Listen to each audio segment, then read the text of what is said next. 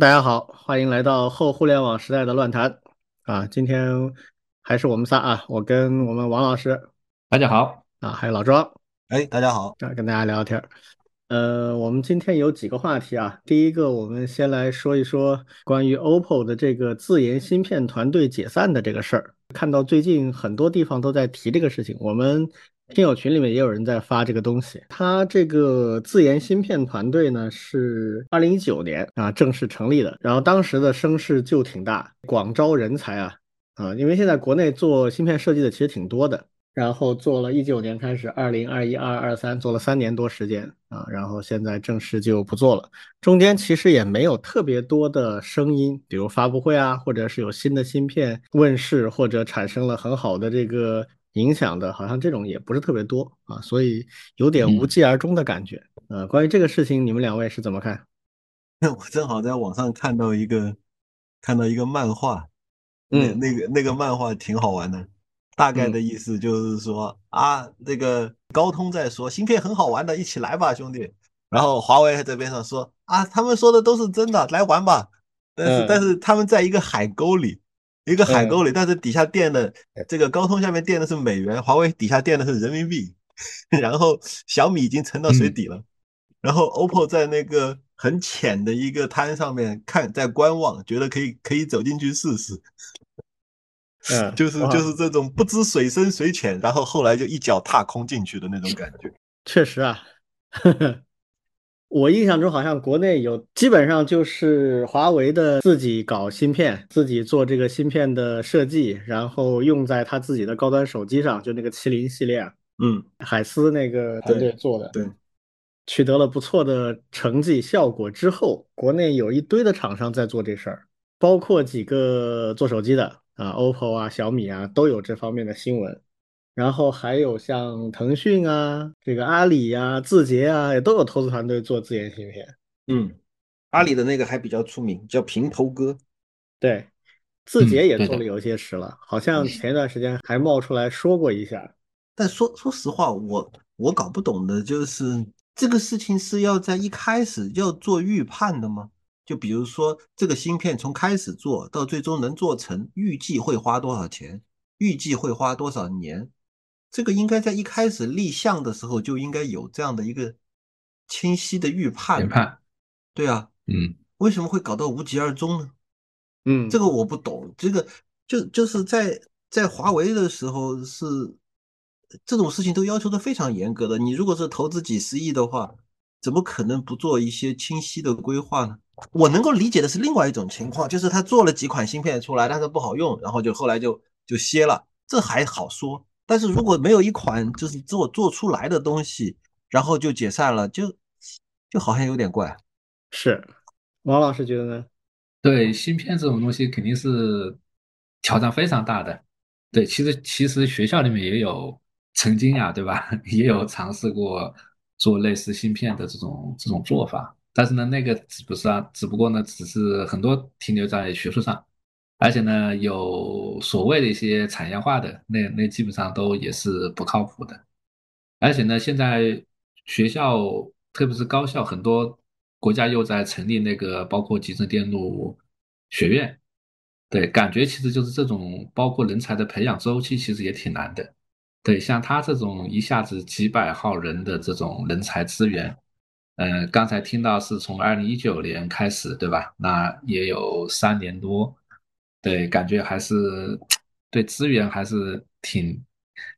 挺挺挺浪费的，我感觉。但是呢，又没有任何的一些说法。嗯，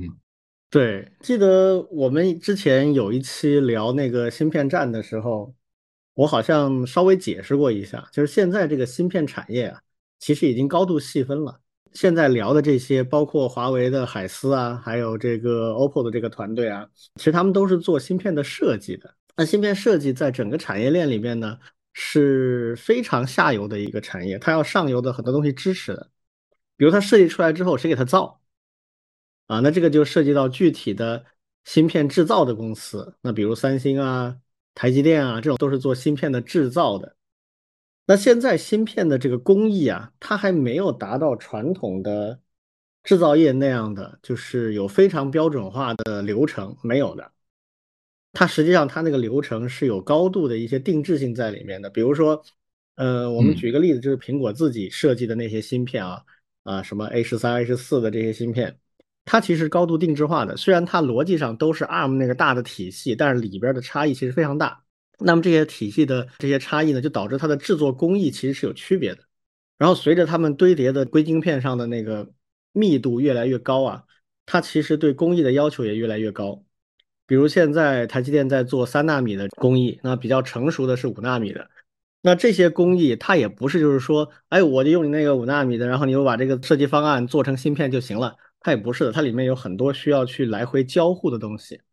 就是设计的这个厂商跟制造的厂商它来回交互，然后制造的厂商专门为这个芯片它要做一些定制的，也就是说它没法在一个完全标准的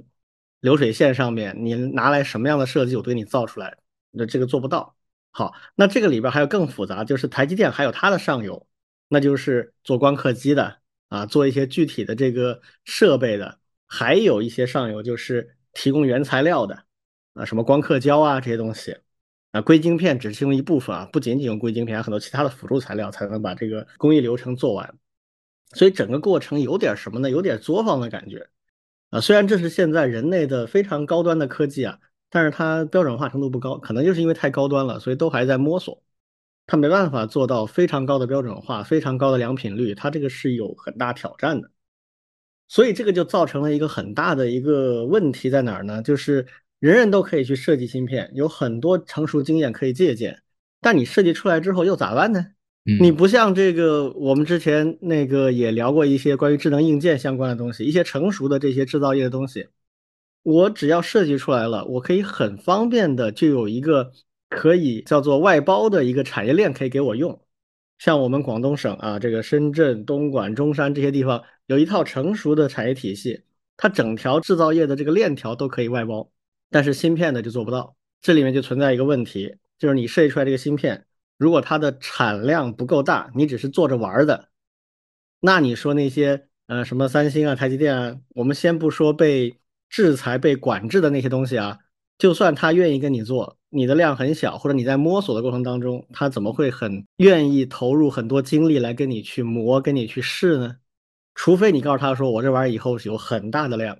所以这件事情变成一个，就是马太效应很明显啊，就是富者愈富。你像苹果这种，它出货量是稳定的，非常大的一个出货量，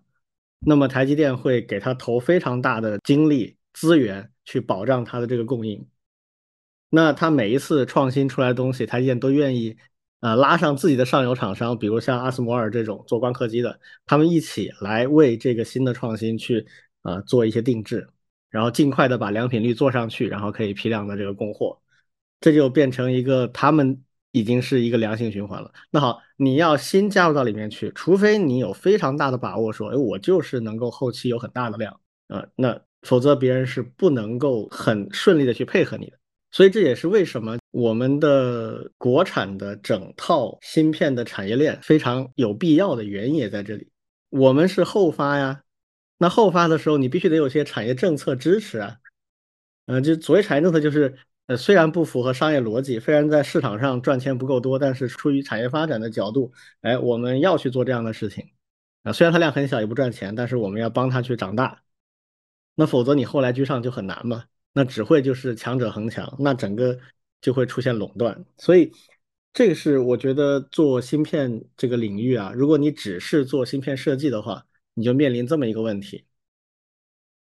所以说实话啊，一九年前后一堆厂商开始做芯片，其实我当时就不是很看好，啊，我觉得他们这个事情就没想明白，尤其是那个时候已经开始制裁华为了，华为已经受到了很大的压力，啊，一九年海思还没有正式的停止运作，但也差不多了，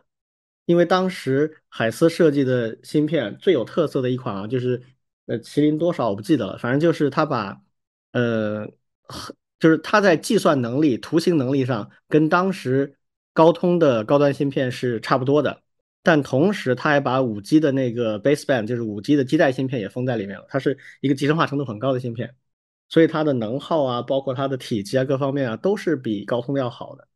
好，那个时候就被制裁了，不许给他制作这些芯片。有能力去把这个设计方案做成芯片的厂商，什么台积电啦、三星啊，就都不能够接他的生意了。那后面很快这个事儿就黄了嘛，啊，就海思后面也也就基本上也就没有运作了。所以那个时候，其实我就不知道这些厂商都一窝蜂的开始做这些事情，他是怎么想的？他觉得华为是个特例吗？就是只打华为，到时候不会打我吗？就很显然嘛，你比如说 OPPO 去做这个事情，你如果做成功了，那你的量一定会很大，会跟那个时候顶峰时期的华为手机的出货量肯定是一个数量级的。那凭什么人家当年把华为掐死了，不掐死你呢？啊，如果你没做成，那当然不会被这样搞嘛。那你没做成，你做它干嘛呢？所以这是第一个，我就觉得特别。特别神奇的地方，为什么有那么多人要去跳这个坑啊？第二个呢，就是其实我觉得 OPPO 这家公司的基因啊，它也跟华为啊、Apple 啊，甚至跟小米都不太一样。呃，可能很多年轻人不知道啊，就是 OPPO 跟 vivo 以为这是新冒出来的品牌，其实不是啊。其实这两个品牌背后是我们国家改开历史当中绕不过去的一个大品牌，就是步步高。嗯，对。啊，以及它背后的这个非常厉害的，也是改革开放历史上绕不开的一个大人物啊，就是段永平。段永平其实是工程师出身的，浙大电子信息，然后他是八十年代末研究生没读完就跑到广东去创业去了啊，这个经历跟我一样啊，只是比我早十年，所以这个结果就差别很大。然后他去了之后，那个时候也没有创业一说啊，他就加入了一个国企。然后这个国企就是后来很出名的小霸王。当时去的时候，这国企其实死气沉沉的，没什么机会。然后他当时就很敏锐，段永平这个人技术出身，但是商业头脑和嗅觉非常非常敏锐，所以他就当时正好这个是日本那边出了 FC，就是这个 Famicom，就是最早那一代任天堂，他觉得这个是绝绝对的商机啊，而且也不难做，就带着厂子里面的一帮年轻人吭哧吭哧做出来了一个完全对应的仿制品，兼容任天堂的卡带。啊，这个就是当时的小霸王游戏机，然后后来这个基础之上，它配了一个键盘，就变成小霸王学习机，这个就火了。火了之后，他就想改制啊，因为他是大功臣啊，啊，他希望能够把它改制管理层控股啊，那这个就没有谈妥，没有谈妥，他就出来了啊。他出来之后，带了几个年轻人出来一起创业，从中山跑到东莞，这是广东的两个工业重镇啊，然后就创办了后来的这个步步高。那么他带的这几个人里面呢，就有后来 OPPO 和 vivo 的两个老大。后面很成功了之后，在两千年前后，他就把步步高拆了，呃，不是简单的分成几个部门，就拆成三家公司了。一家就是专门做教育相关的，比如学习机啊、复读机啊这样的一些产品，这个就是现在的步步高教育集团。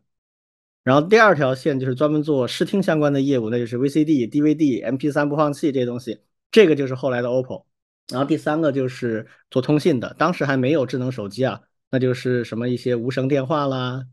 呃，音乐手机啦，儿童手机的这些消费电子产品，这个就是后来的 vivo。所以其实这波人全都是步步高体系出来的。那步步高这家公司，它的擅长的是什么？它的基因是什么呢？我跟大家讲啊，就是包括当时的小霸王，包括后来他自己去做步步高，都是技术上紧跟一个潮流。然后呢，非常非常善于做品牌和销售渠道。中国最早开始找这个品牌代言，啊，以及最早开始去买央视的新闻联播和春节晚会的广告的民企之一，就是步步高。他当年小霸王找的是成龙来做代言，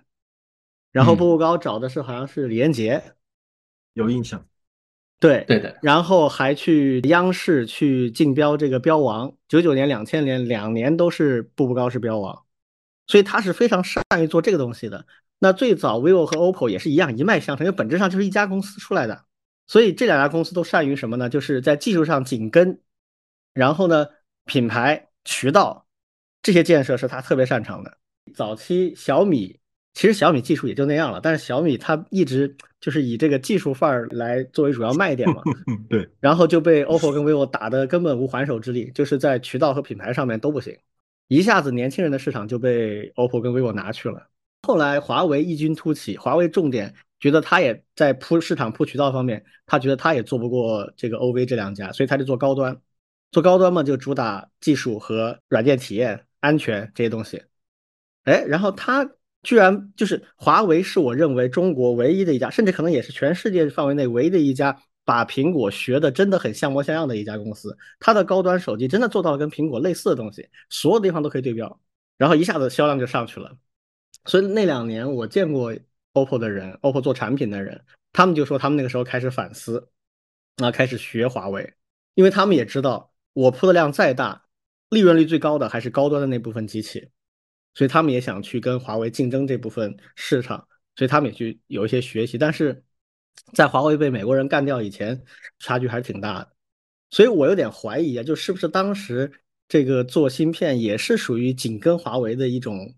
惯性就是，哎，华为这么做了成功了，华为被干掉了，正好啊，我上啊，有点这种感觉。嗯嗯，有道理。所以简单总结就是，我的感觉就是这两家公司的基因啊不太一样，所以他去学着做这块事情，他从企业内部的这个能力啊各方面来讲的话，可能就会差那么一点，因为这种级别的研发跟常用的产品研发不太一样。比如我们手机上面的软件这些 App，包括这个整个定制的安卓操作系统啊。这些东西都还属于比较正常的一般性的软件研发，但是芯片这种的真不太一样，它甚至跟手机硬件整合也不太一样。硬件整合他们这几家公司也很熟，因为都做了一辈子消费电子了，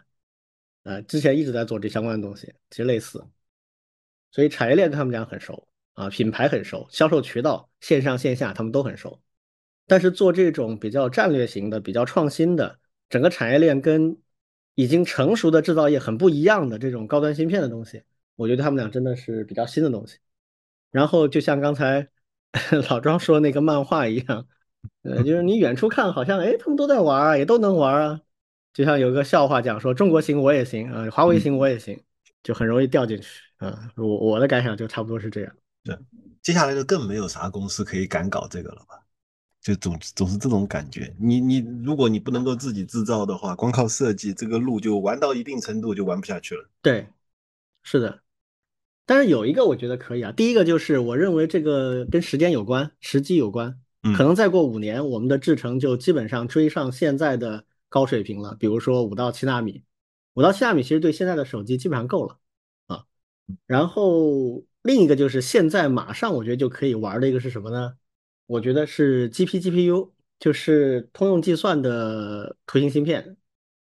嗯，就是 NVIDIA 的替代品。这个在制程上我们现在很接近了，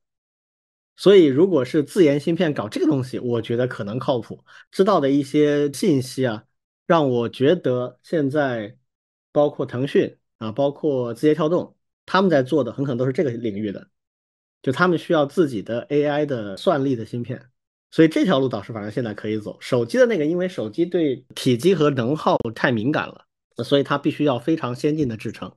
就是七纳米以下的。这个我觉得可能还要一段时间。顺便说，还有一个问题啊，就是我最近也在思考的，就是我认为啊，智能手机的拐点也基本上要到了，就是往下拐吗？对，为什么啊？就是现在越来越多的人他不会经常换手机了，这个跟五年前完全不一样。我在二零二零年以前是保持着一年换一到两部手机的频率的，就是我一直是一只 iPhone 加一只 Android，因为我干这一行嘛，我需要对这两个生态都及时掌握它的进展，所以我会自己去用两个手机来体验，包括我们原来自己做产品也需要两个手机上去试的。在二零二零年以前，我基本上是 iPhone 一定是每一代都换的，安卓是看到好的就换，一般一两年、两三年换一部。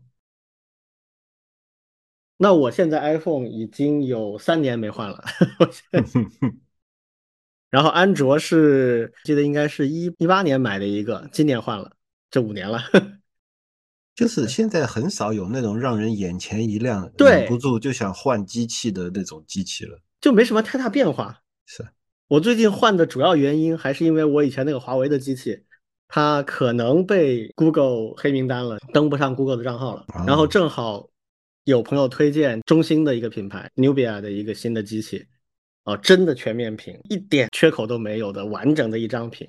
看了很舒服，我就去弄了一个，就因为这个换了一个。嗯，五年了，我这种属于叫做行内的，呃，商业人士是属于换机比较勤的一类哈，还有一些换机比较勤的就是小年轻，追求时尚的，时尚包括技术时尚或者是外观的时尚，不管怎么样，他们会喜欢换。但是这些慢慢的现在开始都频度下降了，包括硬件的升级，大家现在觉得都够用了，你速度再加一倍，好像也是 overkill。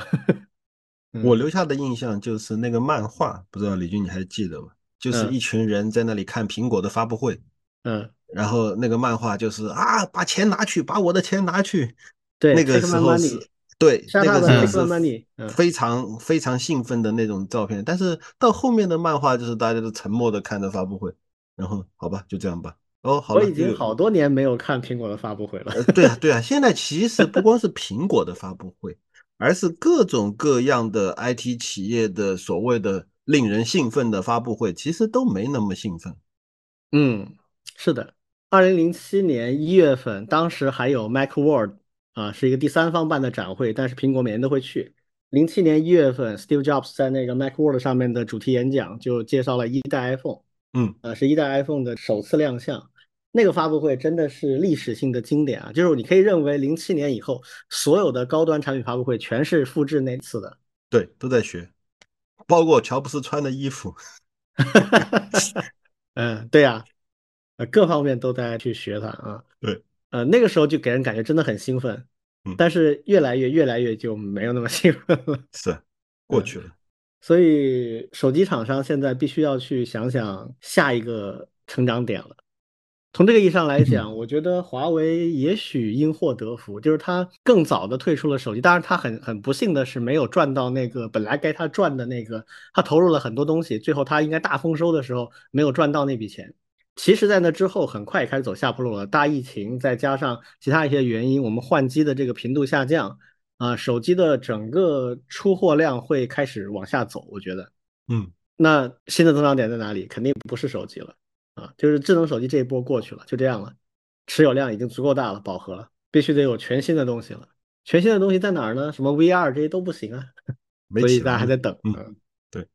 啊，汽车这是一个新的亮点，中国的汽车产业起来了。所以有一堆可以做的事情，那华为这个地方倒是赛道进去了啊，挺好。OK，这个拉杂说了一堆啊，反正大概就是从这个事儿我们的一些感想。本身 OPPO 这个事儿没啥可说的啊，就是 意料之中的，就是基本上一定是这样。我嗯，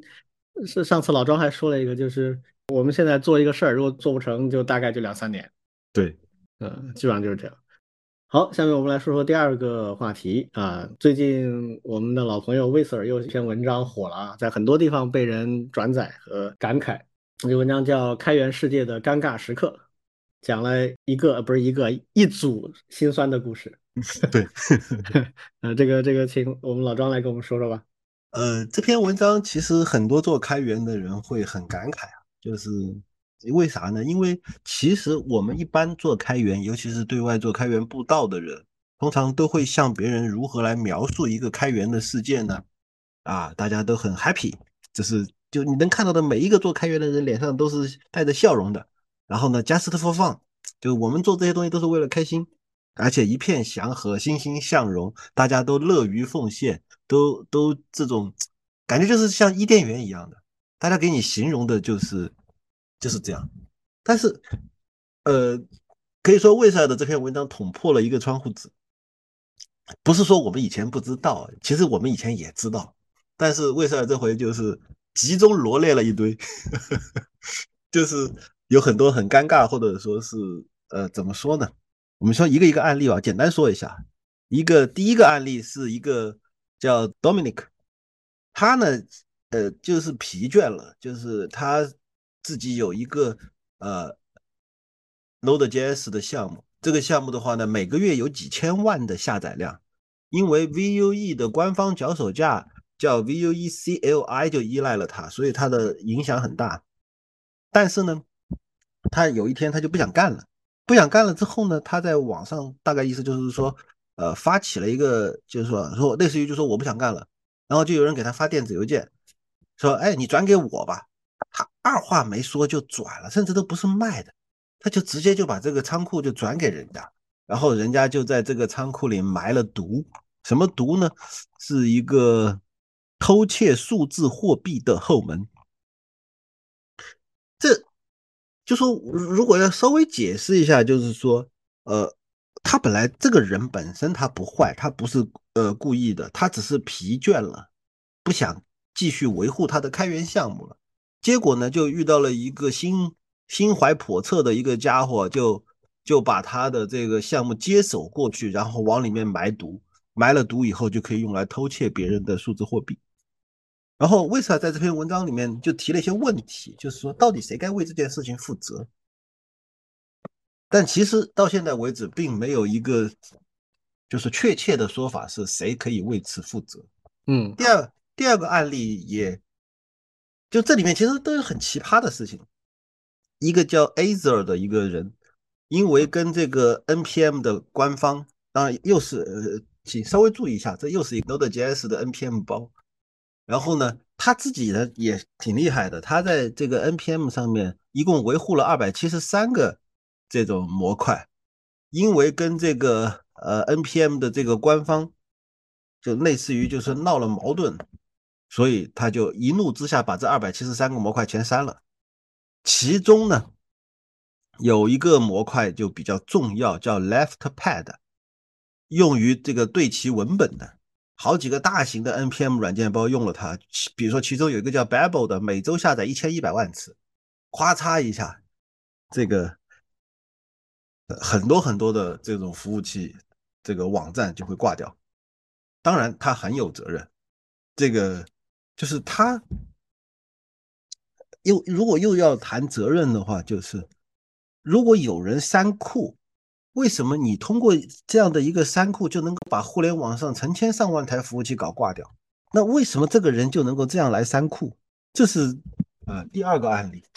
第三个案例的话呢，是一个叫 Mark，呃，也是生气了。为什么生气呢？就是他觉得这个五百强公司都在用我的包。当然又是 JS 的一个叫 Faker 点 JS，一个叫 Colors 点 JS，所以为什么总是 JS 是吧？呃，对，还有第四个也是 叫 Core JS。嗯，其实简单的就是呃类似之处就是他们的这些 JS 的包都非常非常的火，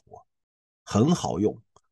呃，就是很多很多人会用，几千几千万次这样的下载量，每周这样都很多。但是呢，他们在这个自己的生活当中呢，又活得比较窘迫，窘迫到了呢，他们有人会说在网上求职，就是直接在这个 Node.js 的控制台求职，被人骂，呃，在网上求助也拿不到钱，也没有人去给他们钱，甚至这个这个有个叫 Dennis 的这个人，就是 Core.js 库的维护者，他他甚至还有段时间坐牢了，因为他莫名其妙的就。就晚上凌晨三点开车回家，然后撞到了两个喝醉酒的十八岁的女孩，然后其中压死了一个人，然后他就因为他自己就非常惨，就根本就拿不出一笔赔偿费来，然后就被关到牢里去了，然后坐了一段时间牢，好像是八个月的牢还是什么的，呃，实际上呃被判刑十八个月，实际上关了十个月，然后还被罚了一百三十八万卢布，然后。才出来，他全职从事开研开开源的时候呢，他每个月也能收到两千五百美金，但是其实比他以前正儿八经上班的收入的话少四到五倍的样子。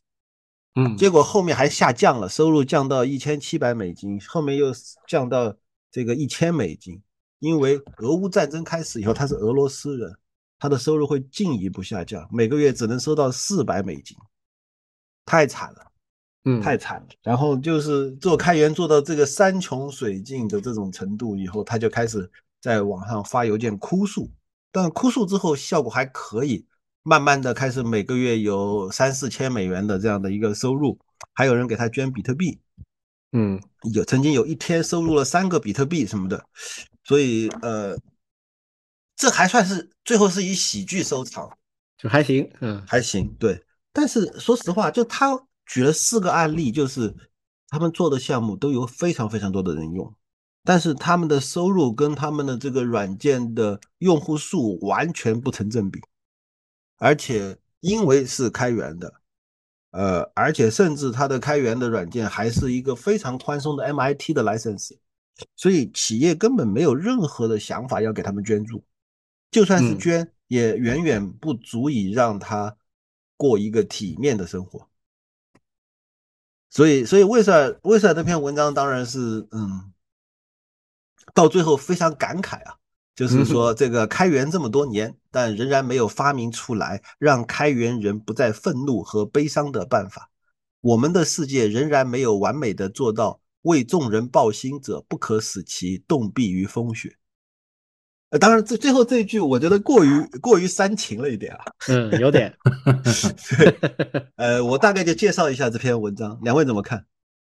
对我，我先说，对我，我觉得是这样的，就是之所以现在包括魏 Sir 去写这个这篇文章啊，对我觉得一个很重要的就是开源，至少现在在中国挺火的，不光是这个词，对吧？包括相关的一些组织项目。对我们现我们前其实前面的一些很多节目里面，其实也多次聊到嘛。对，包括最近像中国的另外的基金会也在成立，而且呢，马上假期了啊，假期的话有非常多的以开源为中心的暑期开源的一些呃活动都会举办。对，现在开源其实是个热词。对，这个热有了热词以后呢，就是我我相信。嗯，包括为什么魏 Sir 把前面的一些故事其实也都整整理到里面来，对，其实也是呃比较受关注了嘛。对，我觉得这个是一个。第二个呢，就是嗯受了关注以后，大家的想法就多了，特别是对，其实我跟老庄也是在不同的群里面、不同的场景里面，有一个其实大家都会非常关注的，就是要把开源和经济，甚至和一个。呃，开发者的个人的生活生存关联起来，对，包括一个开源和企业的呃商业模式，都会天都会开始觉得，哎，是不是开源就有天生的优势，对吧？开源就应该能够，因为我付出了，也有人用，就应该养活我自己，或者是一个企业利用了开源的组件，就应该获得更好的竞争优势。对，就至少至少我看到的有一部分人就在想当然的去做这样的一些一些一些设想吧。对，还有一个呢，就是嗯，也是因为我觉得现在像开源里面大家知道的比较多，也是因为开源的这种开放透明性嘛，就是你所有的事情其实都是在平台上对公开的，对大家都可以知道。所以说呢，呃，不管你是一些烂事也好，还是一些好事，特别是烂事啊。一下子就能够传播的还是比较比较比较多的，对，然后呢也会大家呃茶余饭后，对吧？就像我们这样就可以就可以来多聊一聊。嗯，这里面涉涉及到的问题其实还挺多的，对，但是呢我我这一块呢其实也还没完全想好，就是特别是魏 Sir，就是刚才最后一段说，哎，有一点煽情的，是不是就是你是一个开源的作者，如果你的作品被已被很多人用，你就应该得到一份丰厚的回报呢？对这件事情是不是理所当然成立的？对，因为从我们从我自己来看的话，对我我们当然是希望就是，呃，作为一个开源贡献者，你的每一份呃付出都应该有回报。对，那但是呢，这件事情特别是在这个开源的这样一个语境下面，它的整个价值衡量究竟是怎么衡量的？对，还有呢，刚才就是提到的，就是呃呃，所有的这些开源项目比较容易发生的就是前端，像 JavaScript 这些，对不对？这个和语言的本身也是有关的，而且呢，嗯，我觉得也是有好有坏呀。好的地方就是，正是因为 JavaScript 这个特性，对，使得一些特别小的一些软件、一些工具型、一些包，对吧？甚至有的一些。一些包救济行代码能够被大量的使用，被大量的依赖，对它的生态一下子就会会特别繁荣，对，这是这是它的一个特性，对，但是呢，它不好的地方就是它很容易被替代掉，对，正是因为你的代码的复杂度，对，不像基础性系统的软件，比如说数据库啊、人工智能的一些框架呀，对，包括我们前面，包括我们也聊到过一些开源商业开源项目，其实都是这一类的。对，那这个其实也是你的一个作品是不是有价值，其实和你的可替代性也是有非常相关的。嗯，反正应该有很多这样的一些因素啊。对我我就先说这些。嗯，确实啊，就像刚才老张提到的，之前引发了 NPM 上面一片大暴动的，就是山库的那个事件。嗯，影响最大的那几个函数，就一个库里边，其实就几个函数，都是字符串操作的很基本的函数。这些函数居然在 JS 的标准库里面没有，都很奇怪。啊，那这些函数就是大家就懒嘛，你标准库里没有，然后有人写了一个久经考验的实现，这东西实现说实话也没多难，但是反正大家都用了，那我们就都一起用嘛，这样就会产生一个依赖嘛。然后这个事儿最奇葩的地方就是 npm 这个仓库啊，它有一个很要命的地方，就是它允许你在有大量依赖的前提下删掉一个上游的库。这个在很多的包管理里面都是不能这么做的，就是它只要你有依赖存在，你是不能够直接删掉那个源的。你最多是说我不维护了，我放弃这个仓库的维护，那这没问题，有有人会来接的嘛。那删库直接导致所有的依赖都失效了。这个与其说是这个库的出的问题，不如说是 npm 自己烂啊。所以这种东西的一个很大的问题就是刚才王老师说的，它是高度可替代的。一个东西的价值其实跟有多少人用它并没有直接关系的。比如说，每个人都依赖于空气才能够存活，但是空气从来都是免费的。有人说我要收费空气了，保证被人打死，对吧？所以有多少人用这个不一定能够标志着你的价值的。什么才能标志你价值呢？就是当这个东西你把它收走的时候，有多少人愿意给钱给你把它买回来？其实说现实点就是这样。嗯，好，如果我写了一个库。很多人很多人用，然后我说我不玩了，我把这个撤走，然后分分钟有人拿出一个一模一样的替代品，甚至比你的还好，那你就没有价值。哪怕之前有一亿个人用，瞬间他就会换到另外一个，这个就就没什么办法。所以，如果做开源的人，我个人的建议啊，就是如果你开你的一个项目出来，你以后是打算赚钱的话，那你一定得开之前你就想好你以后怎么拿它赚钱，然后你就要提前做好相应的准备。我们以前有一期节目谈过这个问题，就是你已经完全开放的东西，你要拿回来，这个难度是非常高的。所以直到目前为止，我个人的感觉啊，就是做开源的个人的项目的人啊，基本上相当于是你做了一个公益事业。如果你要赚钱，你就得用别的办法来做。我是稍微点评一下吧，多的也不说了。第一个就是这里面我们看到的项目都是库，嗯，它不是开源产品。对，说实话吧，我就从来没见过任何一个做库的，甚甚至我们就不说 Node.js 好了，其他的库也没听说过赚钱的，挺难的。库本身赚不到钱，对，库本身就赚不到钱。然后呢，这是这是一个比较冷冰冰的现实啊。另外一个的话呢，其实是需要大家警醒的，因为我们太多的人听过一个东西叫礼物文化。然后呢，就被礼物文化里面的很多的这种说辞啊，给激动了，就认为啊，我们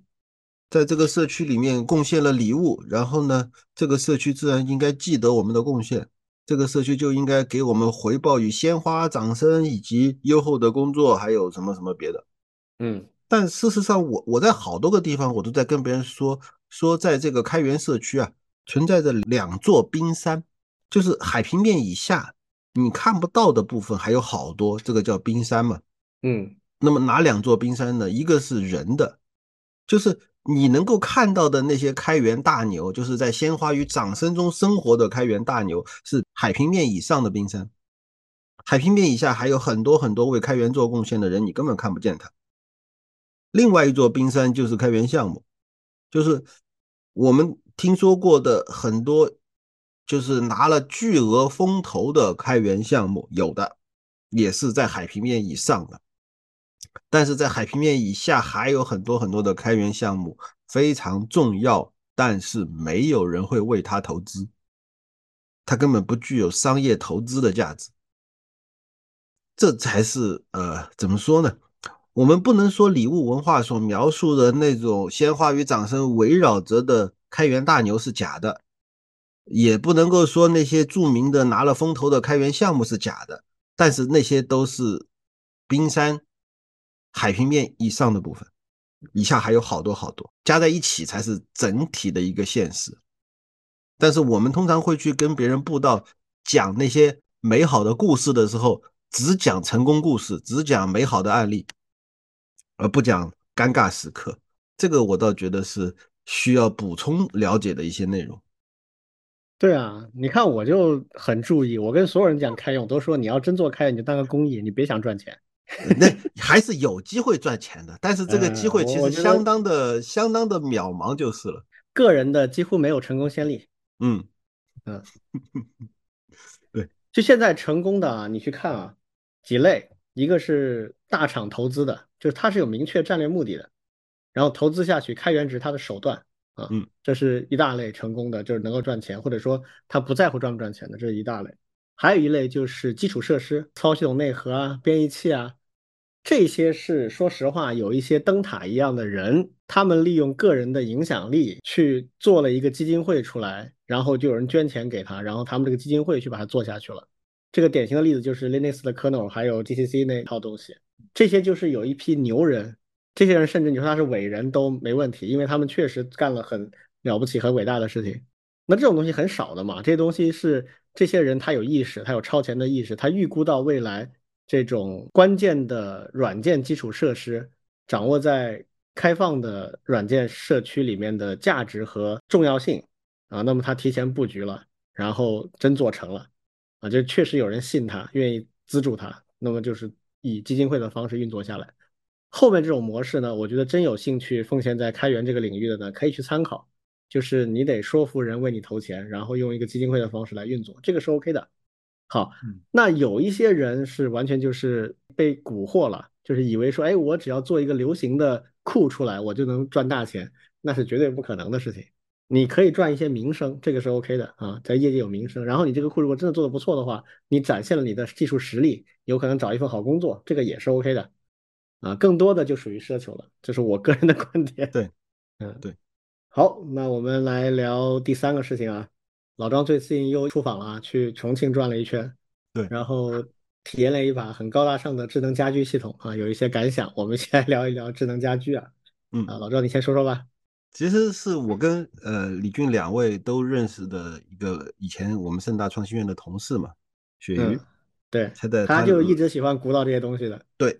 对，然后呢，我那天就到他家去玩，然后呢，他就给我演示他在家里面自己搭的一套家庭智能的一套系统。简单说吧，就是在一个浏览器里面，你可以看到好多好多的图表，每一个点开，对，每一个点开，比如说这个是温度计，某一个角度的温度计，你可以看到它温度的历史变化。还有一个呢是摄像头，点开可以看到整个的这个家里面的某一个角落的环境。还有的，它有还有红外探头，就是人走动，它可以看得出来，就有人走过去。嗯，然后呢，还有整个的，它可以搞一个 top 图，这个 top 图就是把家里所有的智能电器密密麻麻几百个这种 传感器加控制器加开关加什么加在一起几百个，构成了一个 top 的一个网络。嗯，然后还有一堆是离线的，那些离线的呢是定时会自动上线，然后传输一些数据。然后，然后我就问他说：“这有啥用呢？”然后他就给我举一个例子，就是说，呃，空调插座不是插在那个墙上的吗？那个插座是一个智能插座啊，就是它自己会开关的，就是帮你把电源呃打开关上。另外呢，还有一个控制器是控制这个空调的遥控器的，就是通过一个什么 Zigbee 啊还是什么的，我也记不太清，反正是可以连到那个空调遥控器。另外呢，还有一个。是连到家里面的某一个房间的温度计，然后他就说，呃，这个我们可以远程的遥控它，让它把空调的这个电源先打开，然后呢，通过家里面的温度，然后呢，它先比如说调整调高一度，然后过五分钟看看温度计有没有变化，如果温度计发现还不够高呢，那么再空调再调高一度，通过这样的办法，可以慢慢的把这个家里的温度变成恒温的。这是一个场景，另外一个场景呢，就是呃晚上起来呃上厕所，那么这个家里的某一个角落的灯就可以自动打开，因为它感应到了人走动，然后他就是说现在这个红外传感器还不够灵，所以呢他在同一个房间里面安了两个传感器，至至至少有一个是灵的，嗯，但是呢还有问题，就是说如果人在那站着不动。哎，过一会儿那个红外传感器就会发现没人了，就认为是没人了，这个灯就会自己关掉。所以呢，他还在搞一个新的传感器，什么八乘八的，可以把人的轮廓给它算，就是传感器可以感受得出来。然后可以再，然后他现在就是说，所有的这些东西，每一个都是他自己接进去的，接到他的整个的这个家庭内部网络。现在呢，还有两个难题。第一个难题就是说，呃，外网怎么访问？你你在家里自己组个局域网，你外网怎么访问呢？啊，然后呢，他就说有一个免费的服务，可以把你家里面的这个呃 IP 地址通过他的这个免费服务先呃暴露在外网，就在外网就拿到一个对，类似于这样的。然后呢，它可以就说在多少个节点范围内，你可以用这些 IP 地址。嗯，这是这是一个可以解决，而且那个服务还是免费的。然后呢，我就问他，我说，我说我我也买过一个摄像头啊，就是我自己家里买一个摄像头装在父母家里，然后呢，我通过手机就可以远程的就看到我爸妈家里面的这个情况，因为老人家嘛，我可以远程关注一下，那个东西还挺好的。然后雪鱼就说了，说这个问题的关键在于，它是联网到了这个摄像头的背后的服务商的。那就意味着你们家里面所有的信息，其实他那里都有。是的，所以如果是真正关注隐私的人，肯定是不愿意用的。嗯嗯，我说有道理，但是为了保护隐私，我得付出多少呢？他说那那可贵了。嗯，就是就是说，所如果这个智能家居要做到非常方便好用。啊，不是说是像雪鱼这种极客高手啊，自己全能搞定的，甚至还自己家里面，我看到他有一个小架子，那个架子上就是大概是呃八乘八还是多少的小盒子，每个小盒子里面是那些零件，嗯，就一堆一堆小零件，可以自己焊东西、装东西的。如果不是这样的水平，就是一般家里面我买点东西回来，我就可以组一个网，这要多难？才能够让普通人能用起来。另外，他还为了保证隐私，他自己家里得组一个组一个服务器，然后然后远程还能够控制。我我总觉得这个智能家居初看挺好，但是能够变成一个商业化的，能够让普通人能用上的，可能还有很远的路要走。对。我怀疑鳕鱼的主要乐趣在于构建的这个过程，而不是结果。对的，对的，对的，有可能动手，有一点自己在传一艘飞船，然后驾着它在空中飞一样的感觉。有可能，对，嗯。至于它实际的效果嘛，那个不重要，反正我已经爽过了。嗯，有可能。呃，从这个出发，我觉得我们可以讨论两方面问题啊。第一个就是怎么看待现在的智能家居的产业或者它的状态。第二个是我们认为要做到啥程度，才真的可能有市场。首先，我是从产品经理的角度了嘛，就是一个一个东西要好用，其实你得让家里面的人，一个普通的略懂一二的人，能够买一个东西回来，然后三下五除二就能把东西装好。它的难度不应该比宜家的那种家具难。嗯。就宜家家具，我买一个回来，看着回到家看着说明书，能够把自己的这个家具装起来，最多最多就是这个难度了。嗯，再难肯定卖不出去了。对，我也从产品经理的角度来说的话，简单说，我觉得就是需要场景。嗯，现在有些场景我觉得已经是成立的了，而且已经有局部的市场了。比如刚才老庄提到的这个远程监控，这个已经现在是成立的了。嗯。啊，刚才说的关注老人或者关注小孩子，嗯，啊或者关注宠物，反正或者我不在家的时候看家里的一些情况，这个需求都是有的啊。但是确实有些问题没有解决的很好，比如说刚才老庄提到的关于隐私的问题，这个隐私的问题很难完美解决，它只能通过法律来约束，就提供这样服务的，它怎么保障这些数据的安全性？这个要每个人自己去搭云的服务的话，这个。太难了，这个成本太高了。这个成本不光是钱啊，就是对每个人的要求太高了。是。还有一个场景，我觉得虽然窄一点，但是也是颇有市场的，就是围绕宠物的一系列的场景，自动喂食啊、喂水啊，这种挺多的。就家里如果有个猫啊、狗的，现在年轻人家里养这些宠物的还挺多的。那年轻人嘛，不论是单身还是两口、三口之家，那举家。出去旅游啊啊，三天五天一个礼拜不在啊，都很正常。那这个时候家里的宠物是一个很需要去操心的一个事情。如果没有一套解决方案的话，嗯，每次你出游你就得找人来帮你看，或者是送到托育所之类的，那就很麻烦，而且对宠物本身也不好。所以现在有一些设施我看着做的还挺不错的，比如说自动喂水啊、自动喂食的一个装置，它就定期定量的能够把那个水啊、什么食物啊啊放到合适的地方，然后还有一些比如说水温的控制啊等等这些东西。与之类似的还有就是植物啊，自动浇水啊，自动养鱼啊，啊一堆这种东西，智就是家庭智能的，这个甚至比对人的还有效。为什么哈？因为很多场景都是人不在的时候它发生效果的。我如果觉得家里的温度不合适，我就自己动动遥控器嘛。我们人没有懒到那种程度，非要自动化这个东西嘛。对，真正的刚需是我不在的时候怎么办？那所以这种东西是是会有的。那鳕鱼这种，他属于没有产品 sense 的人，他 对，他纯技术。我跟他聊过这个，我跟他聊过，我说你需要一个产品经理这个问题，他他他就自己好玩就行，他自己做的过程最有趣啊，组装的过程、解题的过程最有趣，所以我觉得关键还是要抓一些场景。那么现在为什么推的不是就是没有那么发展的很好啊？我觉得主要跟我们住家的环境有一些关系，就中国的这个地区差异啊。呃，然后这么多年发展下来，住宅的这个基础条件差异还是非常大的。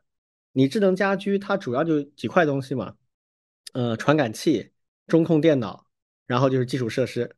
这个传感器和中控电脑呢，它主要就是你家里的布线要好啊，你的布线和你的这个 WiFi 的覆盖这些东西，它要提前做好规划。那很多家庭可能条件不是那么好，比如一些比较早期的一些房屋的话。你把那个 WiFi 的 AP 放哪儿都是个大难题，它很难覆盖到全家。你很多地方有三堵墙隔着，去到一个地方你就肯定信号不行了。那你要多点覆盖，多点覆盖的话，这些 WiFi 要同步啊，这些又涉及到一些具体解决方案啊，也也不是那么简单。然后如果涉及到水和电的话，就更麻烦一些，都是你提前要做好准备的。举个例子，我刚才说的那个宠物的自动喂水喂食的东西，你就得在。你那个装置的地方，你就得提前有进水管、出水管了，这些东西都不是说即插即用的，呃，所以我觉得智能家居它跟你整个这个约束有一点关系，它不像我们买个电脑马上就能用。然后就是这件事情的市场，其实我好早以前见过一个小米的人，小米是一直很想做智能家居的这个产业的，而且他们也是布局比较早的，现在也算做的不错的。他们就跟我说，就说他们其实一直对市场还是心存疑虑，就是不知道到底能做多大，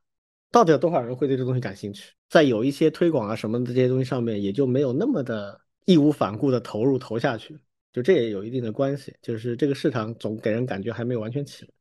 这个是我我想到的一些东西啊。嗯嗯，现在还是大家玩的阶段。对对，我觉得最大的一个问题就是没有那么痛的痛点，就是一定要用。智能的方式去解决，对啊，更多都是玩一些数码呀，对，因为像我们以前也是，因为那个时候像学校啊里面比较流行物联网，对，当然今天也会啊，然后呢就把很多东西都接入到所谓的物联网里面去，包括家具里，包括那个呃住的地方嘛，冰箱、电灯，所以说刚才那个庄老师提的那个呃。仪表盘我是特别有感触的，都搞过，对对的，它可能没什么用，但是呢就好看，对吧？就有那些花花绿绿的，对 对，就这个意思，对的，看着就爽，一切尽在掌握，是吧？就就跟你养鱼看鱼缸是一个道理。嗯嗯，之前有一段时间那个智能门锁火过一阵子，那后面好像也是因为找不到特别刚性的场景。现在有一个比较实用的啊，就是之前还比较少，但最近这几年随着新概念车开始普及的，就是你可以用手机去提前打开车里面的空调啊，嗯，这个在夏天就很实用。对，开车开出去，然后停在太阳底下，那这晒下来不得了。你对事儿干完了，快要结束的时候，提前个十五分钟啊，先开下空调，这样你进去至少不会被烫熟了嘛。啊，那这个东西其实搁家里面的话呢，也就没有那么高的必要性了，因为你家里不可能像那个车晒的就里边五六十度，嗯，没不可能嘛，你进去最多三四十度，你开空调一会儿就凉下来了，所以还是场景的问题，场景不够硬。OK，那这个反正智能家居，我觉得还有点远啊，这个还需要再观察一下，看什么时候有可能爆发一些新的比较大的这种刚性的场景。啊，最后一个话题啊，我们来聊一聊关于开会的话题，因为这个也是我们听友群里面有人聊起来的话题，有人推荐了一些书啊，或者一些最佳实践，就是怎么开好一个会，但实际上。我们工作时间比较长的人都知道，开会是挺难的一件事情。哪怕你掌握了这些开会要领啊，你会发现很多人也不这么干。为什么不这么干呢？不知道。但总之就是会就很难开好。那所以我们今天最后也来花点时间聊一聊这个开会的一个话题。我们经历过一些什么样的经历、经验，或者我们怎么理解、怎么把会开好这件事儿？呃，我说一个吧，算是开过的比较煎熬的会。就是就是前面你说到说啊，我们都有一些经验如何开好一个会，但你架不住领导不这么想。我我曾经在工作的岗位上的时候遇到过这样的一位领导，这位领导的话呢，他就突某一天啊突发奇想说我们要商量一个事儿，这个事儿呢我们来头脑风暴吧。嗯。就是说，你你如果以前没听说过头脑风暴的话，会觉得哇，这是一个多么有创意的会啊！不是的，这种头脑风暴的会其实最痛苦，嗯就是难度很高。他还不是那种呃，我我还听说过，就是说以前我还学习过那种正儿八经的头脑风暴的会，它还是有规则的。嗯，就是第一步。谁怎么样操作？第二步大家要怎么样？第三步，然后再集体讨论什么什么的。这种头脑风暴的会还好一点，怕的就是，呃，领导召集大家啊，今天晚上大家都先别走了啊，晚上加个班，咱们来头脑风暴一下。然后呢，就就把他手手下的这个十几二十人吧，全部拉在一起，然后就开始开会。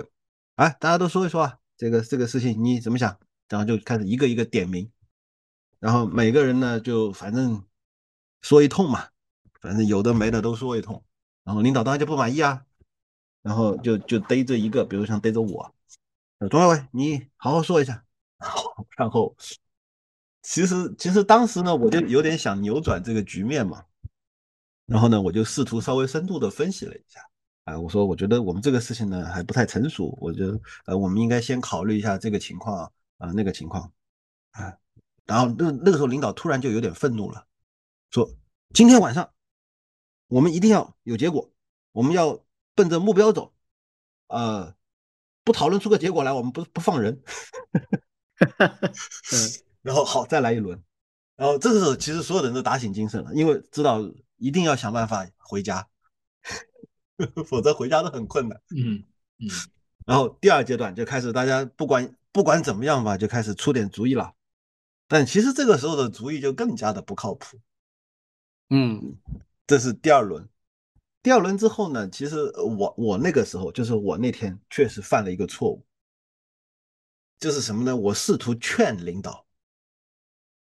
就想我我尝试着扭转他的一些观念。我说：“哎呀，这个情况呢，其实不是这个样子的。呃，我们还需要怎么怎么样。”然后呢，其实在座的人。就其他的他的手下嘛，就我不是他手下，所以我当时有点飘了。他他级别比我高，但我不是他手下，我就有点飘了。我试图劝他，然后呢，他的手下的另外几个人就陆陆续续的也发表了类似的观点。大概大概的意思就是说，领导这个呃情况呢，呃你你所不知道的真相还有这么一些。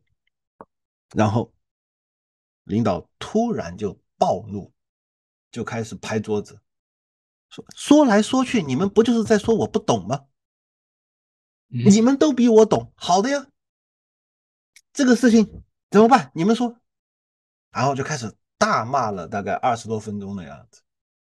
嗯，哎呀，这种会就是这个，可能是我开过的最煎熬的会。嗯，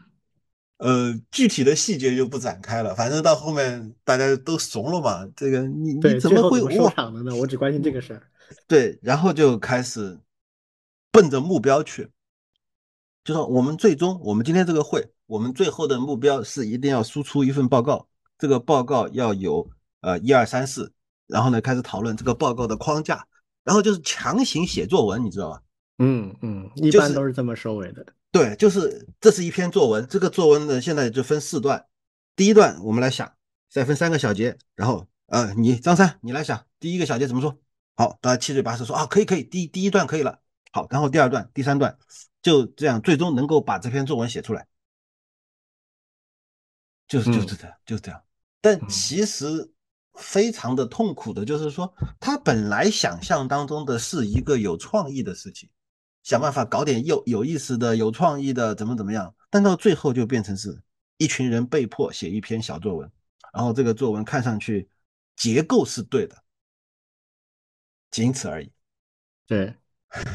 而且在会上，这个作文的内容能够初步达成一致。嗯，但是能不能解决问题是另另外一码事。那是另外的事情。对。嗯，王老师呢？对我我正好我可以举两个例子啊，一个是刚才庄老师启发我的，对我说一个呃正面的好一点的，一会再说一个反面的，对，就是头脑风暴这个东西呢，其实在包括学校里面啊，老师群体、学生群体里面也挺多的，对，甚至呢像我们学院还有一门课程，其实也是我在上，就叫做那个设计思维，对，设计思维里面其实有一个很重要的很重要的一个模块，其实就是头脑风暴。对，那其实刚才那个庄老师的那个案例里面，其实一个很大的一个一个问题啊，就是他有个领导在，然后呢，领导在领导这样一个架构下面，其实是挺难去做这种发散性的头脑风暴的这种思考的。对我，我们其实做我们我们其实这么这么做过，对，就是这个主导和主持的人呢，其实不是我们做头脑风暴内部的，他是从外面请来的一个。对，就是和我们并没有直接的一些关系，他是引导我们、帮助我们来激发我们的创意。第二个呢，就是头脑风暴的时候会分组，对，那分组的过程当中，不管是老师也好、学生也好、领导也好，他其实不会有角色身份的。对，就是做头脑风暴一个很重要的就是希望不同的这种视角、不同的角色，尽量能够充分的表达你各自的观点，然后去做汇总。而且呢，需要一个开放好的环境，比如说移动的桌子、白板、贴纸、笔、胶水，各种各样的一些道具。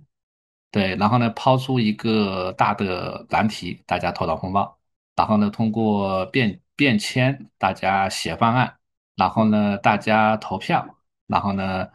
如此循环，做个两轮、三轮，最后形成一个最终能够 work 的东西。对，这是我我我觉得是比较好的。对，当然这个呢，其实是也是和那个老师和整个设计还是挺有关系的。它其实还是有一套比较结构化的一些方法论，而且还挺需要去做一些提前的一些设置。对，我觉得正好可以对应刚才庄老师所提到的一个。然后我再举个反例，对，就是不好的会，对，因为这个在学校里面太多了。就是这种没有效率的，对，不知道是为什么去开的会，而且呢，学校里面其实还有一种会，其实也是比较有特点啊，就是活动，对，就是一请一堆人做报告，还有去做那种 panel 的形式，嗯，对，就是学校里面做这些活动啊，我觉得有个非常大的问题就是，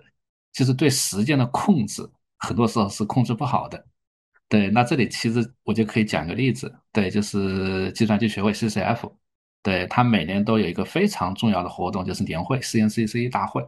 对我记得有一年，应该就是在一七一八年的那个那个时候，对，就是大会上面会有非常多的一些分论坛，对，分论坛的话一般都是一个主席，然后请一堆比较厉害的人，哎，大家轮流讲，最后讨论。对，那有一次啊，就是有一个分论坛的。那个呃，演讲嘉宾，对，那当时就是报了这样一件事情，当场把话筒砸掉了，对，摔在地上，非常气愤，说啊，你们这个会，对，你们这个会怎么开成这个样子？对，后来那我们事后了解嘛，第二天那个官方也澄清了为什么会出现这种情况，对，就是因为主持人的控场没控制好，到了中午十二点钟的时候。后面还有两个嘉宾没有讲，那其中有一个嘉宾就是这个摔话筒的人请来的，哎，他就觉得你你们这个活动时间控制成这样，对，搞搞到我请来的那个嘉宾到了十二点钟都还没有排上，那大家观众都去都去吃饭了，对，就其实就挺挺挺挺挺挺尴尬的。然后呢，那个人也也挺有性格的，那就当场就把这个话筒摔了，说你们这个搞成什么样子？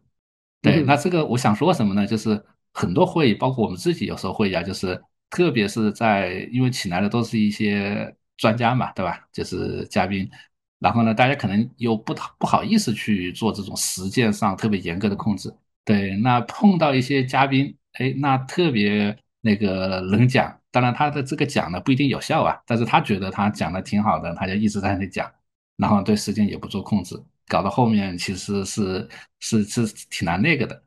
那主持人呢有时候可能也不一定拉得下面子去那个严格的去控制这个时间。对，其实像这种时间控制是蛮重要的，就是你开始要说好，然后呢中间最好是能够有一些预案，包括我们包括像学生答辩呐这些东西，其实其实都需要有。对，因为很多人确实对时间的这种把控和这种。这种节奏啊，其实我觉得还是不太能够行的，需要一些外力，特别是主持人去去做这样一个控制干预，对，才能够使得这个会议其实是更有效果。对我觉得这个是一个蛮突出的问题。嗯，哎，我问一个问题啊，哎，那个摔了话筒之后，之后的几届有没有专门强调这个时间控制问题啊，或者出台一些新的管理办法？对的，对的，说说的太好了，对，有。后面就有摇铃这个环节，我我记得，对，就是主持人就开始，就是比如说那个大会那个负责人就跟每个分论坛就发个铃铛，让那个主持人那严严格的，到了零差五分钟或者三分钟的时候，你就摇个铃，让这个嘉宾要注意到。对，我觉得这个效果还这四个效果还是有的，还行啊，还行啊，这就已经有改进了。那我觉得这个摔得很值啊。这个人立大功了，嗯，挺好的。其实类似的情况，前面两位你们讲的，我其实都碰到过啊。第一种情况就是会议的主持人，举办这个会议的主要的这个人啊，领导，他这个会议的目的其实跟大家想的不一样。就是刚才老庄讲这个例子，是领导突然怒了啊，暴怒了 啊。我曾经碰到领导就大哭起来了。哎，有这么怎么还哭呢？就是就是就特别委屈嘛。你知道这个创业者或者是类似这样的背景的这些老板们，其实他们的压力是非常大的。说实话，在公司里，他真的能信任的人也不多啊。对大部分老板来讲，那有的时候遇到很大的压力的时候，有点顶不住。他开会的时候呢，很可能是指望这个会能给自己减减压。啊，就是他开这个会，你以为他是要头脑风暴或者征大意见，其实不是的，他只是想挤点压，他想看到有很多人在帮他，仅此而已。啊，这个没做过领导就不懂得这种心态啊。对，就领导也是人嘛，所以，嗯，就他那个时候是他最脆弱的时候，就他已经快顶不住了。然后看看兄弟们有什么想法吧，我我们来看看这个事怎么办。就是他实际上对这个问题他自己已经有点没有信心。就正常情况下，一个企业的领导。他面对这个企业的任何问题，他应该心里有底。什么叫心里有底？就是他是有一个托底方案的。嗯，最坏情况下我会怎么解决这个问题？一般情况下应该是这样，是比较正常的。啊，如果不是这样，他可以找几个他最信任的内部、外部的资源一起来聊聊出这么一个让他有底的事情。否则这公司就很危险啊。那一般来讲，这个领导去召开这种会的时候，他脑子是乱的啊，他没有找到这样的解决方案，他自己不知道怎么解决这个问题。这个时候是他最脆弱的时候，这个，嗯，然后呢，那会议上得不到他想要的东西，甚至得到他不想看到的一些事情，这个他很脆弱、很敏感。人脆弱的时候就格外敏感啊，那就会爆发一些啊大家都不想看到的东西啊。我这么说，你可能觉得哎呀，这还情有可原啊，但其实不是的，这还是老板的事儿，就是一个成熟的老板，他应该知道开会解决不了他的问题。啊，尤其是那种比较大的会，是绝对不可能解决他的问题的。就他如果真的处于这种状态的话，他应该开小会或者一对一的聊，直到聊出他自己有些信心之后，再去扩大一点范围去聊。所以我自己也做过公司的一把手，我但更多的职业生涯是做二把手，嗯，就是比较接近老板那个人，所以我可能会容易理解一点这种方面的问题。回到开会这事儿啊，我的感触是这样的，就是一个会要开好，它有很多技术技巧方面的东西，比如说会前的组织啊、准备啊。呃，会场上面的这个 hosting 这个主持人很重要啊，嗯啊，然后有一些流程上的东西啊，有的时候特定的会议还需要有一整套的方法论和工具啊，这些都是有的，很容易学，也不难。我们碰到各种各样开会的奇葩案例和会觉得很难开好，跟这些关系不大。其实根子就在于这个会的目的是啥，不同目的的会，它的准备、会议的执行。以及后面的收尾跟进都不一样。那会议的主流的类型就那么几类啊，实际上不多的。一种叫做征求意见的，或者头脑风暴的，这种你叫创造环境让所有人多说话。就像刚才王老师说的，要抹平大家的角色、固有角色，让大家都能够去放松的、坦率的、平等的去表达意见。啊，这是一类会。这类会议呢，最好领导不要参与。啊，有领导的助手、HR 或者是一些中立的组织者来搜集，领导后面再去研究内容就可以了。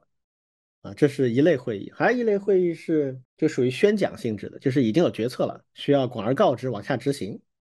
那这种呢，就要安排好提前的资料啊。那这个时候需要有那种讲的比较明白的、比较有说服力的去宣讲，然后会议上呢，也可以安排一些问答环节。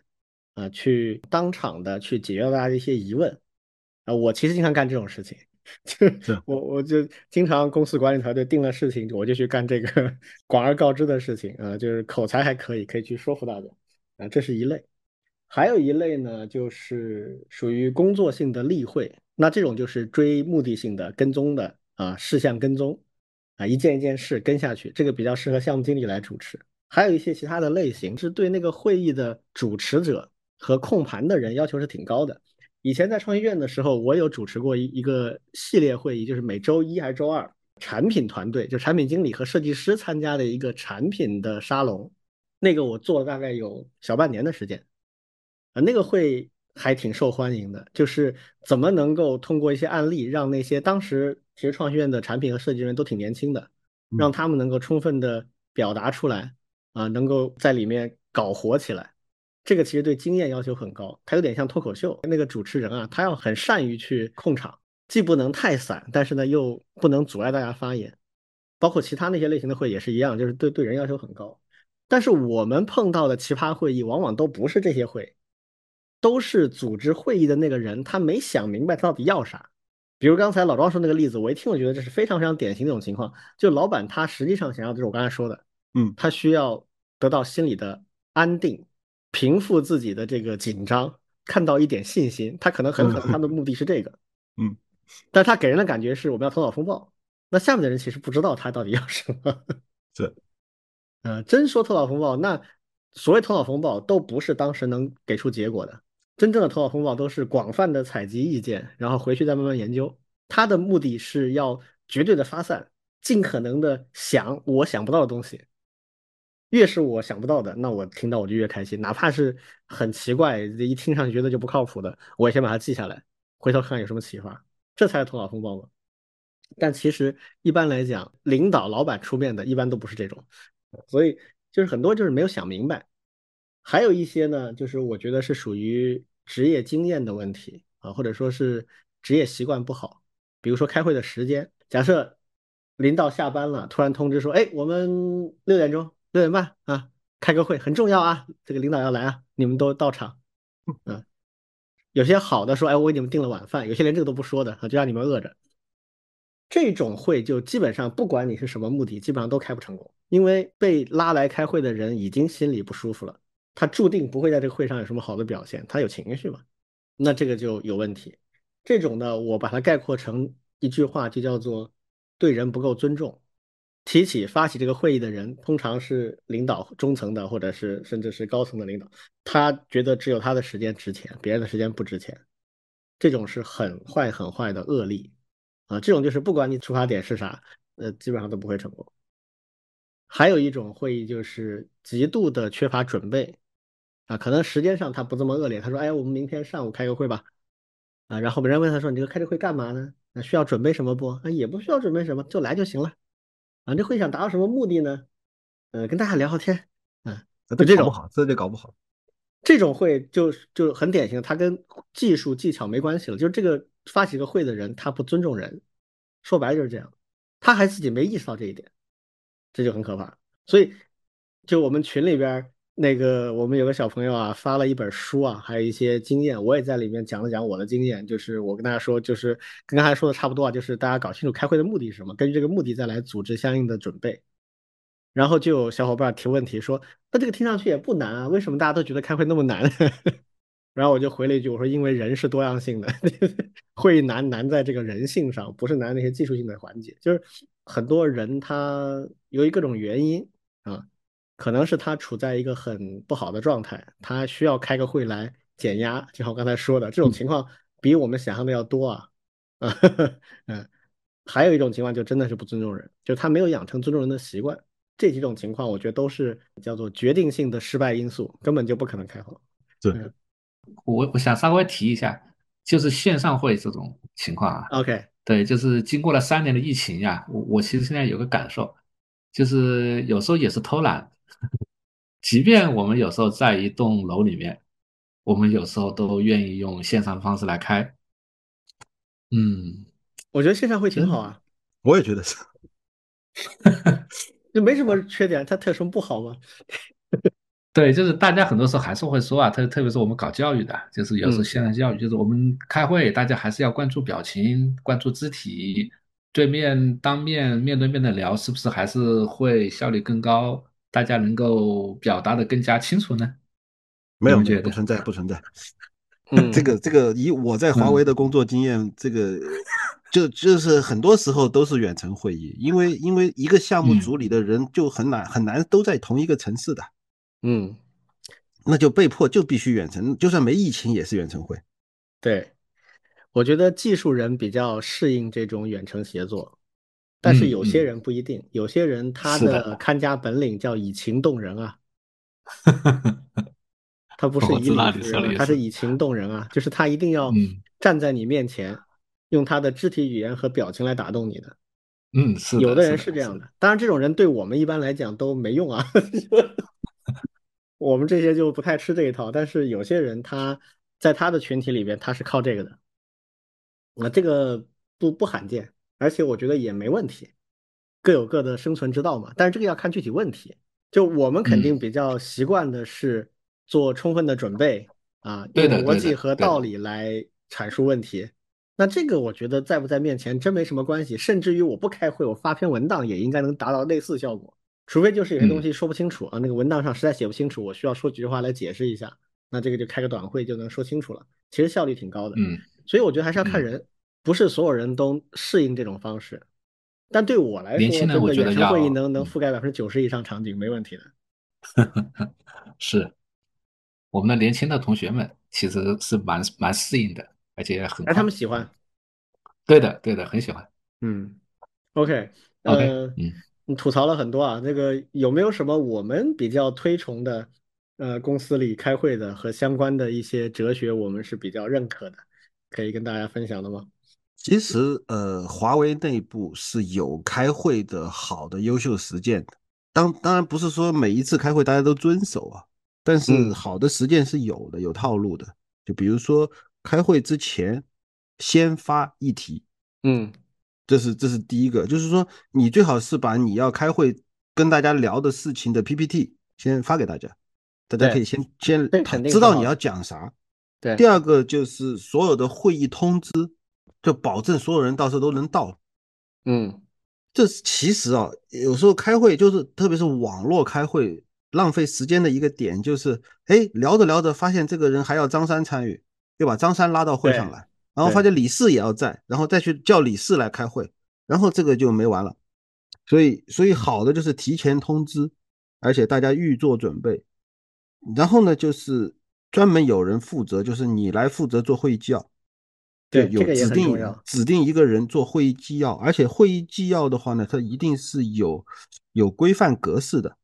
不是随便乱记。就是与会者有哪些人，然后呢，大家讨论了哪些问题，基针对这些问题达成了什么结论，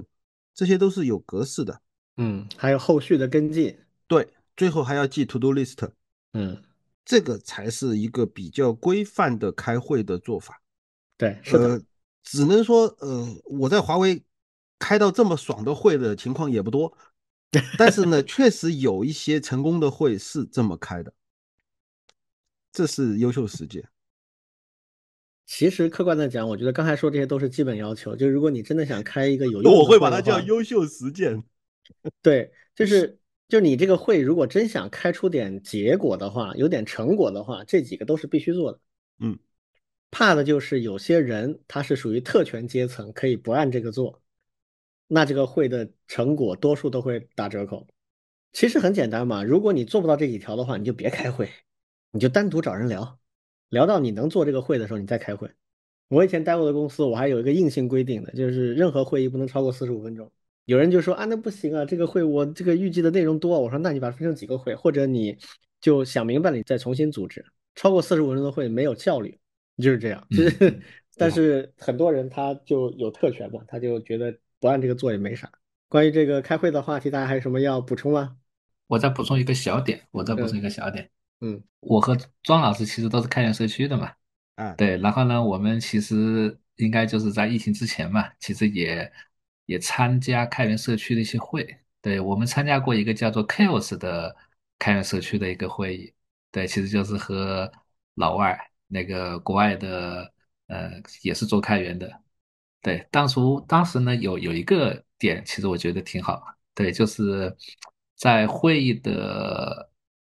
刚开始的时候做一些互动，对，因为那个时候特别流行，开始有一些在线的文档，对，当时呢，其实就是用谷歌的 Docs，对，那开会的时候，啊，除了刚才所提到的几点呀，对，因为开源社区还有一点是挺挺有意思，就是。它是一个不是强制性的，就是你你有空就来，你你没空就就就就下一次，大家都自愿的。对，那为了保持破冰也好，或者是教那个增加大家的这种互动性也好，对，那一般每次会议的时候都会让大家在那个协作文档里面写一句你今天的一些心情，然后再去开会。对，一方面呢是留一个记录。第二个呢，其实是可以让大家以一种轻松的方式，哎，我们接下来要开会了。对，这个是我当时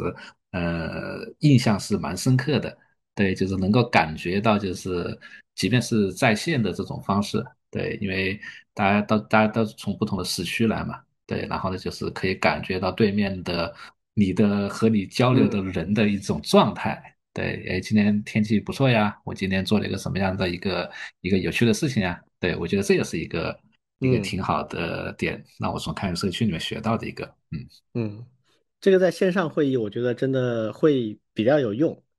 就避免每个人都只是一个头像。啊，你讲一讲你的心情和一些状态之后，哎，他就变得更鲜活了，就更像一个活生生的人，这些都挺挺需要花点心思的，也需要那个组织人还 要求蛮高的，确实，嗯，好的。那我们今天的节目就大概是这样一些内容啊。好，拜拜，谢谢大家。拜，嗯，拜拜。